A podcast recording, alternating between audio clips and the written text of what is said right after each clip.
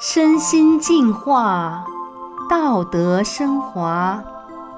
现在是明慧广播电台的修炼故事节目。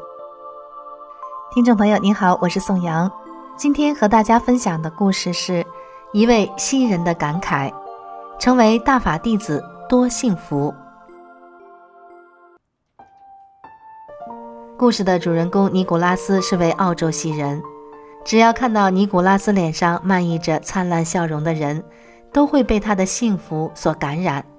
他总是告诉别人：“我无法用语言来表达，我真的无法用语言来准确表达，我能成为法轮大法弟子有多么的幸福。因为修炼法轮大法四年中，我的身心发生了巨大的变化。”那么。尼古拉斯到底发生了怎样的巨变呢？让我们一起来听听他的故事。尼古拉斯是如何走进法轮大法的修炼呢？他说：“我不是在大街上得到一张法轮功的传单，也没有朋友给我介绍法轮功。我走进法轮大法修炼，完全是一个机缘。对尼古拉斯来说，这是一个偶然又神秘的机缘。那个机缘。”发生在二零一三年十一月底的一个晚上，对生命的起源和其在广阔宇宙中的处境深感好奇的尼古拉斯，在网上查询有关神话和古老文化的时候，突然，法轮大法官方网页出现在他的眼前。在这之前，他从来没有听说过，也不知道什么是法轮大法。当他看完网站首页上法轮大法的简介后，直觉使他立刻点进网站上李洪志大师九天讲法班音像。一看讲法录像，他就被深深吸引住了，简直停不了了。那天晚上他没有睡觉，一口气看了四讲录像，一直看到天亮。在必须去上班的时间到了，才停下来。那天下班回家，他又接着看，用了三天时间。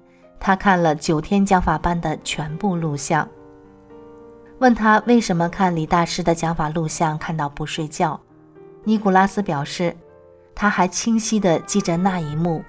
他回忆说：“当我第一次看李大师讲课录像时的感觉，是一种来自我心灵深处的明白。哇，在我面前呈现的是宇宙的真相和奥秘。”师傅在清晰、直接地向我展示着我一生中思考的问题的全部答案。从此，我对生命的意义有了更深的理解。我开始明白，人真正要改善自己，就是要不断地修去依附在人身上的那些不好的东西，也叫执着心。用宇宙法理去归正自己思想中存留的不正确的观念。努力改善自己的道德品质，并且通过改善人的本性，直接改变人的修养。而最需要注重改变的是人的心，这是思想的根源。如果没有这些根本性的改变，任何改善只能是肤浅的、短期的。当人渐渐同化于宇宙真善忍法理的时候，人生才开始变得顺利和幸福。尼古拉斯在修炼法轮大法前，经常思索生命的起源，并在古老的传统文化中探索。他发现，古老的传统文化都有一个相信来世的共同点，但没有给予真正的答案。相反，学了法轮大法后的他，却能更深刻地理解和明白以前他看过的其他修炼方法。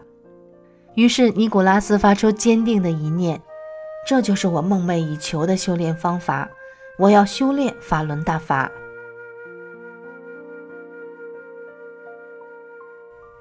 尼古拉斯还清晰的记得，二零一四年四月二十五号那天，因为他的好朋友要离开悉尼去达尔文工作，当他俩在悉尼中国城附近的饭店吃告别饭时，尼古拉斯郑重而高兴地告诉他的好朋友说。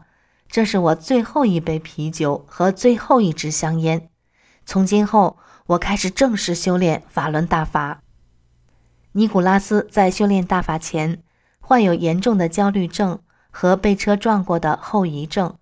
他用过很多办法，包括喝酒来缓解自己，可是几乎没有什么效果。那都只是一时一刻的短暂帮助。修炼大法后，使他很快转变了原来对生活的消极、脾气差以及不好的一些观念。他的焦虑情绪也很快的彻底消失了。这些变化使得他的整个生活和工作飞速的变好。当尼古拉斯修炼法轮大法后不久，他非常幸运的被一家大公司录取。当时只有百分之一的申请人能被选中，这真是百里挑一的好机会，他却得到了。经济得到了很大的改观后，尼古拉斯买了房子。具有了筹办婚礼的资金和能力，并且还有多余的钱去度蜜月。不久，儿子也降生了，他的人际关系百分之百的变好了。种种生活上突如其来的变化，那种美好和充实是他自己无法想象的。尼古拉斯认为，这一切急速的变化都是因为修炼了法轮大法，所以他在有限的工作之余。会尽自己的所能，在街上发法轮功真相传单，告诉人们法轮功是什么，传递真善忍的理念。同时，他还把自己在大法修炼中受益的美好体验告诉给更多的人。平时，他还以自己的言行使周围的人感受到大法的美好。用他自己的话说，在生活中和工作中，我努力以大法原理指导我的言行。无论我是一名公司员工、丈夫、儿子，或是父亲，我都希望让人们从我的言行上看到大法的美好。刚开始一个新的工作，难免会面对一些考验。尼古拉斯用修炼人的标准去面对。他说：“因为我在大法中修炼了，每当我面对日常生活中的困难和挑战时，我知道应该宽容。”为别人着想，并且说真话。刚开始那个新工作时，为了积累工作经验，尼古拉斯每三个月都会在公司内部轮换一次工作岗位。有一次，他发现一个定期检查的安全问题，并及时汇报上去，这引起了一位高级技术人员的不满。当时，尼古拉斯平静而真挚地向他解释了自己的观点。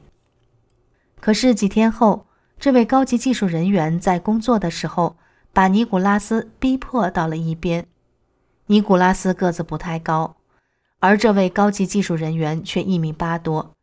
他当时对尼古拉斯的语气和肢体语言带有相当大的攻击性，这对尼古拉斯来说是一个很大的考验。尼古拉斯说：“如果当时我不是在大法中修炼，那后果将不堪设想。”然而，在危急关头，我努力用大法的法理要求自己，尽量控制住我的情绪。我冷静地向他解释了我对公共安全问题的关心，并且明确又平和地告诉他，如果不解决这个安全问题，将来有任何事故发生，毫无疑问，我们都将会被调查、处置等等。看到尼古拉斯没有被他吓得妥协。相反，表现出沉稳而理性的谈吐举止。这位高级技术人员生气地冲了出去。原本将要发生的一场大冲突就这样被平息了。事情过后，尼古拉斯感叹道：“我注意到，当自己在发生问题时，首先为别人着想的时候，我的行为举止将有机会在社会上产生积极的影响。过程中也同时提高着我自己。还有。”在大法修炼中，要求我们在遇到矛盾冲突时，首先要向内找自己的问题，先看看自己是否有过错。这听起来很简单，但需要一个没有偏见和诚实的自我审视态度，同时还要站到对方的立场上去考虑问题。尼古拉斯还谈到，作为修炼人，他如何和邻居相处。从而化解了在装修住房时所遇到的纠纷。尼古拉斯的家得到了当地市政厅装修住房的许可后，他提前写信通知了他的邻居，让他们事先知道，在装修住房时偶尔会制造出噪音。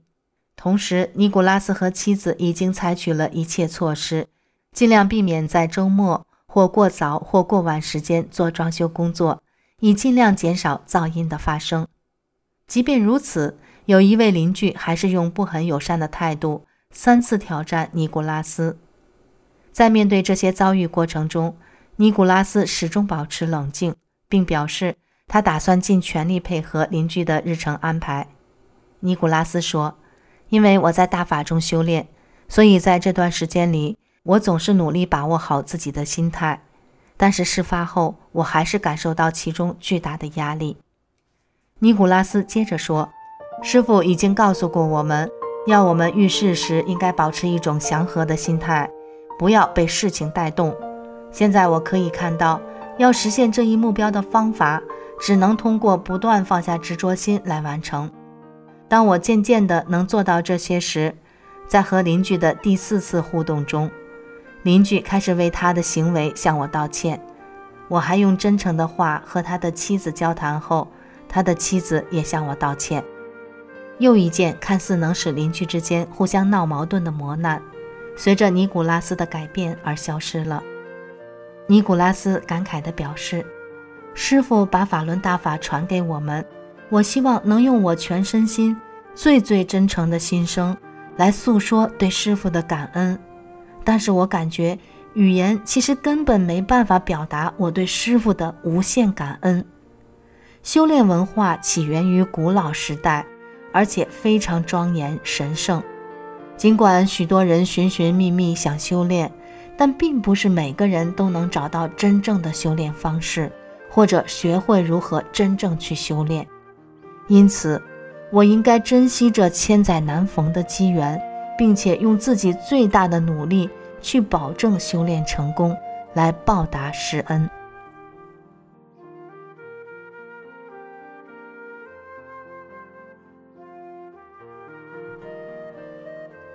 听众朋友，今天的故事就讲到这里，我是宋阳，感谢您的收听，我们下次再见。